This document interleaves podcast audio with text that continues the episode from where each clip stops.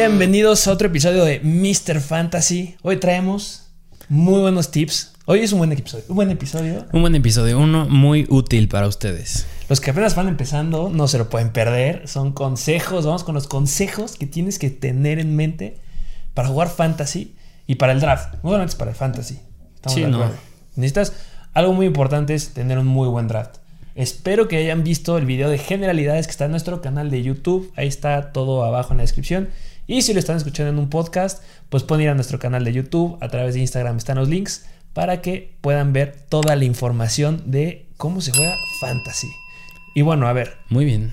algo importante es, no importa que sea tu primero, segundo, tercero, cuarto, son muy buenos consejos que hay que seguir. ¿Estás de acuerdo conmigo? Sí, sí, claro. Siempre es bueno tener estos consejos en mente. Yo muchos los sigo aplicando desde que empecé y unos me han servido que me enteré hace poquito que tenía que empezar a hacer y me ha resultado muy bien para jugar fantasy. Hay unos muy buenos. Sí, sí. claro, Igual, sí. al principio, ah, pero empecemos a lo que vinieron. Primero, yo considero que uno de los puntos más importantes que hay que seguir en fantasy es noticias. Sí, sí. Noticias, lo que te hace la diferencia entre 100%. un buen manager y un mal manager son las noticias. Si es un manager que está actualizado con las noticias, está viendo cómo está la salud de sus jugadores, si se lesiona alguien este, en los entrenamientos de la semana, quién va a iniciar, si el equipo está planeando usar una ofensiva con los dos running backs o le van a echar un caballo de batalla con alguno, yo creo que es muy importante. Y si lo tienes en cuenta, le puedes ganar a muchos, a muchos managers. A ti te pasó la temporada pasada, ¿qué me dices de James Robinson? Ah, sí, claro. Sí, y yo, y muchas cosas, bueno, en especial en ese caso de Robinson, una noticia que lo ves al instante y te enteras antes que todo el mundo, porque nadie, muchos no toman este consejo en cuenta. Y es nada más como, ah, sí, mis favoritos, aquí tengo a Brady, aquí tengo a Gronkowski, aquí tengo a Antonio Brown, y ya con eso, y ya toda la temporada así. Pero con estos tipos de cosas, de enterarte de a quién acaban de firmar, quién se lastimó, por ejemplo, lo de K-Makers, cosas así, en el momento en el que se lastima un jugador clave, es luego, luego ir por el que está en la siguiente fila, y ahí es donde, pues, puedes darle un blanco y tener un muy buen jugador en tu alineación que nadie puede haberse imaginado que iba a ser una gran opción. Sí, sin duda. Entonces, ya lo saben, estar actualizado con las noticias. Y la gran pregunta, ¿en dónde? ¿En dónde puede estar actualizado de noticias? ¿Dónde podrá ser? ¿Dónde podrá ser, eh? Con nosotros, con Mr. Fantasy Football, el equipo de Mr. Fantasy es grande. Aquí hay mucha gente que está trabajando y se está trabajando para que tengan las mejores noticias actualizadas. En nuestro Instagram no olviden activar notificaciones. La noticia en el momento que sucede va a llegar en la notificación para que puedan tener a los mejores jugadores. Sí, No hay más. sí. Con otro, nosotros. otro claro tip. sí. Otro tip que puedas dar, otro consejo que puedas dar. Otro tip, yo creo que muy importante ya tocando el tema del draft, cuando se llega el día del draft, es un no sobrevalorar. No sobrevalorar tus jugadores. ¿Y a qué me refiero con esto? De que, pues no únicamente te vayas por el favoritismo de que, ay, sí, quiero a Le'Veon Bell, quiero a Gurley, jugadores que Quiero en su Brady. momento eran, son nombres muy pesados para la NFL, pero que pues si, por el, el- si te estás actualizando de noticias y estás enterándote continuamente, te darás cuenta que no valen la pena agarrarlos como tu primer pick o en el primer round o en el segundo round. Exactamente. Hay- que saber que hay un primer round para los mejores jugadores de la liga. Sí. Lo, lo dijiste perfecto. No porque Todd Gurley me encanta, porque hace tres años fue una bomba en los Rams. Sí, tengo que ir por claro. Todd Gurley. No deben de hacer eso. No sobrevaloren a los jugadores, no vayan por sus favoritos, vayan por los mejores jugadores disponibles. Yo creo que es muy importante.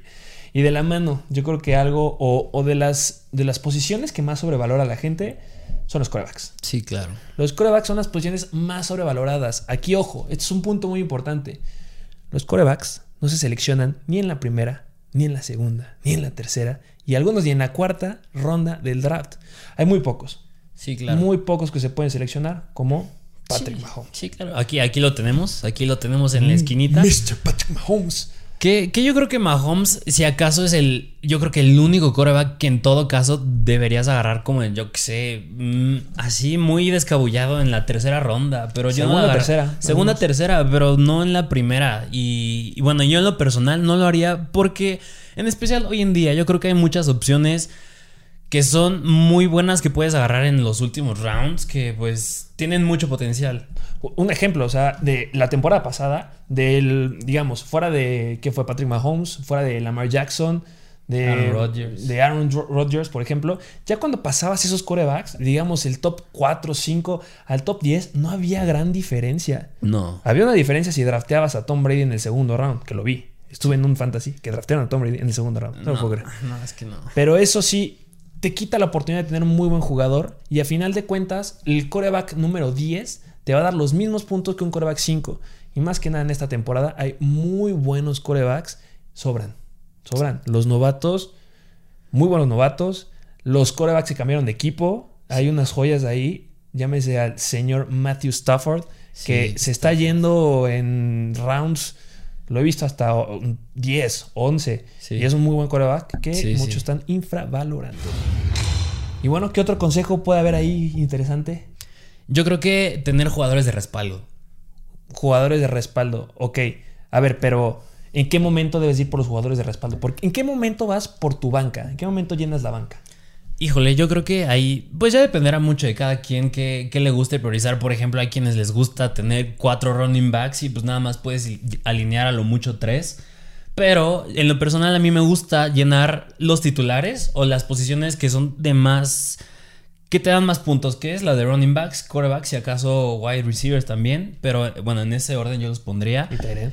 Y al tener ya mis jugadores titulares en esas posiciones, ya empezar a ir por las reservas, que son... Sí, por la banca. Un error clásico. Un error clásico es pensar que llenas a tu alineación principal y ya que la vas a acabar, tienes que llenarla antes, o sea, ir por el pateador y la defensa y después ya vas por la banca. Sí, es un no. error. Primero llena banca, empieza a llegar a llenar unos 2, 3 lugares de jugadores que son muy buenos para tu banca y después que pase eso, ve por pateadores y por defensivas. Hay muy buenas defensivas, hay muy buenos pateadores que son infravalorados y a final de cuenta, durante la temporada vas agarrando pateadores. Los pateadores son de las posiciones que dependiendo contra quién se enfrenten, lo puedes agarrar de agencia libre y te va a dar un gran juego. No es un jugador que necesites tenerlo en línea y que te va a acompañar. Es raro o hay muy pocos pateadores que son los que te pueden acompañar durante toda la temporada. Al menos es como yo lo considero. Sí, claro, que cada semana puedes ir agarrando de la banca, de con base al juego que puedan tener. Me acuerdo que la temporada pasada, o hace dos, no me acuerdo, era como ir agarrando de los waivers a los pateadores que iban a jugar en contra de, de Miami o de Jets, porque Por pues, eran malísimas defensas y son equipos que les van a meter un buen de puntos. Y ese pateador, sea el que sea, del equipo que sea, si juegan contra Miami o Jets, de hace no me acuerdo qué temporada fue, pues te va a dar buenos puntos. Sí, y al final no vas a gastar un pick en el round 7-8 por un pateador cuando puedes hacer eso durante la temporada. Sí. Entonces, llenen primero la banca. No toda, pero sí la mayoría. Siguiente, novatos. Hay que conocer a los novatos. Yo creo que este, este consejo es algo que empieza a hacer la diferencia entre un buen manager y un mal manager. El que conozca a los novatos. ¿Por qué? Porque, una, no sobrevalorarlos. No porque Trevor Lawrence haya sido el primer pick significa que tiene que ser tu quarterback uno. A lo que voy es conocer a los novatos y saber qué jugadores pueden tener una gran temporada. Háblese, lo dijimos hace rato. James Robinson era novato la temporada pasada. Sí. Muy pocos sabían de él y terminó siendo los mejores corredores. Sí, claro. A mí me pasó.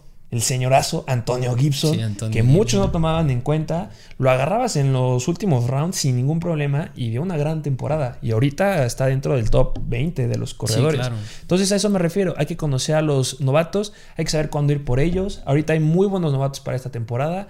Háblese Elijah Moore, tienes a Najee Harris que está brincando hasta el primero. Y en especial la posición de corebacks. Bueno, al menos yo no me acuerdo de algún otro, otro draft, otro año en el que hubiera como tantos corebacks novatos que pueden tener un gran impacto en fantasy en una temporada. No, no, no. En especial Pocas. esta tenemos a Lawrence, a Fields, a Lance, a, Zach Wilson. a Zach Wilson. Señorazo, Zach Wilson. Sí, claro, Ah, tenemos, hay muchas opciones con los novatos y como, bueno, lo que ya dijiste, no, no, no sobrevalorarlos tampoco. No sobrevalorarlos, pero tampoco infravalorarlos. Exacto. ¿Otro consejo? Otro consejo yo creo que es con los Tyrants.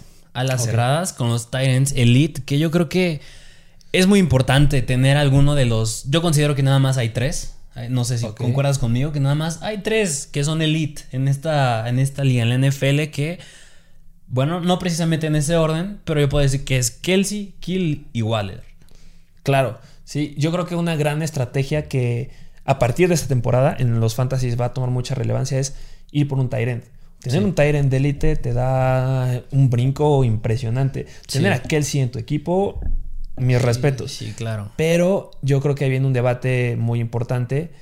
Kittle se merece ir en el primer round.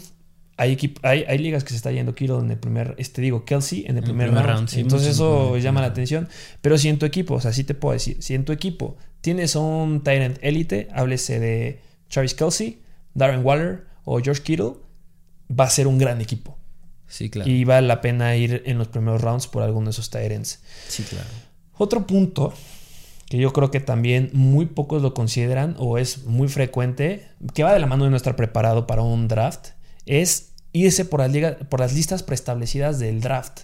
¿Qué quiere decir esto? Cuando tú entras a tu plataforma de fantasy, ahí te viene sacando a, los jugadores en orden, el ADP, el famosísimo ADP, y que es el orden por el cual se deberían ir los jugadores dependiendo de la tendencia que hay en los drafts del mundo o dependiendo de lo que hagan o lo que vayan diciendo analistas. No te confíes de esas listas. No te confíes de esas listas para nada.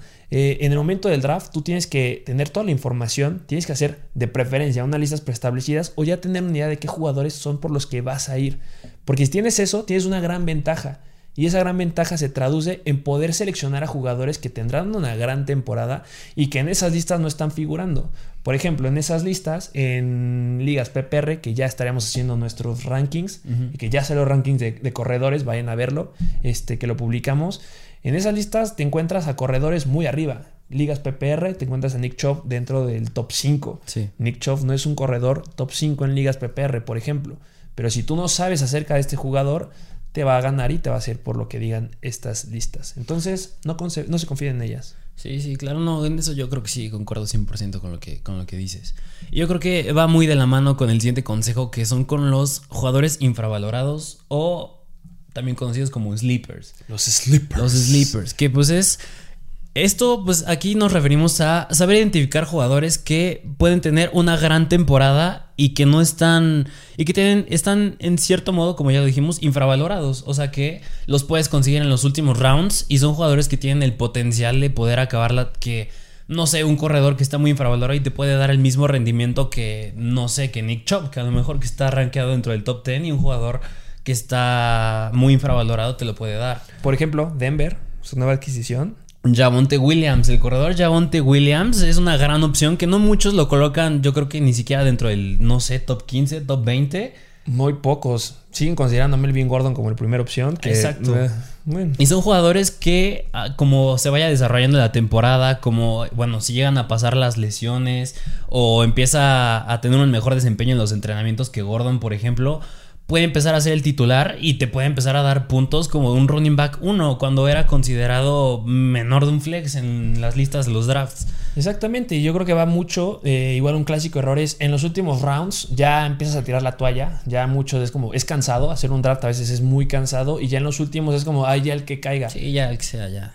Un buen manager es el que se queda eligiendo buenos jugadores hasta el último. De hecho, a mí en lo personal, los que más me gustan son los últimos drafts. Porque, exacto, mucha gente hace eso de que dice, ay, no, sí, ya agarro este, agarro otra, ya no me importa, ya tengo mis titulares y ya. Pero muchas veces así ganas las ligas. Incluso si, te, si logras ver quiénes son los sleepers, puedes con esos jugadores, a pesar de que no los alinees, puedes buscar trades con esos. Son, piezas de trades y puedes sacar muy buenos jugadores con, esas piezas que tienes. Exactamente. Entonces no tires la toalla. Hay muy buenos jugadores. Busca sleepers. Sacaremos nosotros nuestros rankings de sleepers, ya lo saben. Pero pues ya hay unas joyitas que se están pasando. Están, su valor está muy abajo de lo que van a representar en la temporada. Sí. Y bueno, unos últimos tips que les, que les queremos dar, eh, por ejemplo, es darle un valor objetivo a los jugadores. No porque un jugador haya tenido una muy buena temporada eh, en el año pasado, significa que esta, este año lo vuelva a repetir. Hay muy pocos que lo hacen, muy, muy pocos, y los puedo contar con la mano.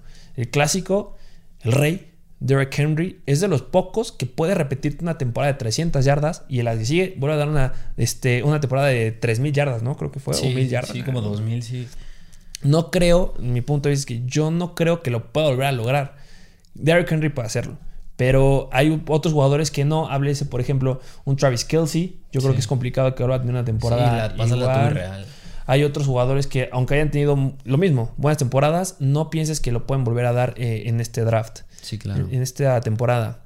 Eh, otra. Otra es que, pues, no hay drafts perfectos. Y yo creo que aquí podemos irnos mucho, en especial en Lab de Fantasy, que nos manda ese, después de hacer un draft, el recap de, ay, Ah, tuviste de calificación C o D, vas a acabar en el último puesto. Y yo creo que muchas veces eso no es cierto, precisamente porque los jugadores pues son personas y se llegan a lesionar y Claro. se llegan a perder juegos, incluso hasta temporadas enteras. Así que pues lo importante yo creo que no es frustrarse. Si tu primer pick, su- si tus primeros tres picks incluso se lesionan. Y por eso es importante fijarse en los sleepers, no tirar la toalla en los últimos rounds. Y, y había una estadística por ahí que algunos decían que de los primeros 10 corredores que hay en la lista del primer round, en la temporada se van a lastimar 3. O sea, y háblese de varias semanas. Primer punto, todos los corredores se lesionan. Tu corredor inicial de tu primer round se va a lesionar una o dos semanas. Pero de los 10, mínimo unos 3, van a quedar pelas en la temporada. La temporada pasada, ¿quién fue? Shaquan Barkley Sí. estuvo fuera. Eh, que era dentro del top 5, Sí, hasta algunos top los 3. top, sí. Top 1, Christian McCaffrey se lastimó. ¿Qué otro? Eckler se lastimó. Nick Chubb hubo un rato que también estuvo lastimado. Incluso McCaffrey. McCaffrey, o sea, lo que estaba diciendo, sí, Christian McCaffrey, que fue el primero, se lastimó. Sí. Entonces, hay que considerar ahí eh, este, que no hay perfectos y que son humanos a final de cuentas. E Incluso aquí yo creo que podemos mencionar lo que ya dijimos al inicio, que pues, es importante estar informado de las noticias, porque incluso sabiendo de las noticias como que te puedes enterar del historial que ya traen estos jugadores y en los entrenamientos ya medio como que andaba cojeando y no, y no llevarte la sorpresa cuando se lastime, como que lo puedes ir en cierto modo anticipando. Sí, claro. Si estás Está- bien informado, claro que sí, con nosotros. Estar actualizado con nosotros es lo mejor y ya como último consejo, hacer mock drafts. El mock draft es una simulación de un draft. Hay muchas plataformas en las que lo puedes hacer y pues mientras más mock drafts hagas, pues te va a dar una idea de más o menos qué jugadores van a estar disponibles en ciertas rondas. Y bueno, pues yo creo que el último es divertirse. Sí, claro. Fantasy es de divertirse, reunirse con amigos. Ya saben que en Mr. Fantasy hay ligas, entonces estaremos publicando muchas cosas de esas ligas. Y pues yo considero que esos son tips que pueden seguir, que deben de seguir. Si tienen algún otro tip que ustedes sepan que les haya funcionado, déjenlo en los comentarios. Síganos en Instagram, síganos y suscríbanse en YouTube, activen la campanita. Y eso sería todo por este episodio de Mr. Fantasy. Excelente. Nos vemos a la próxima. Hasta la próxima.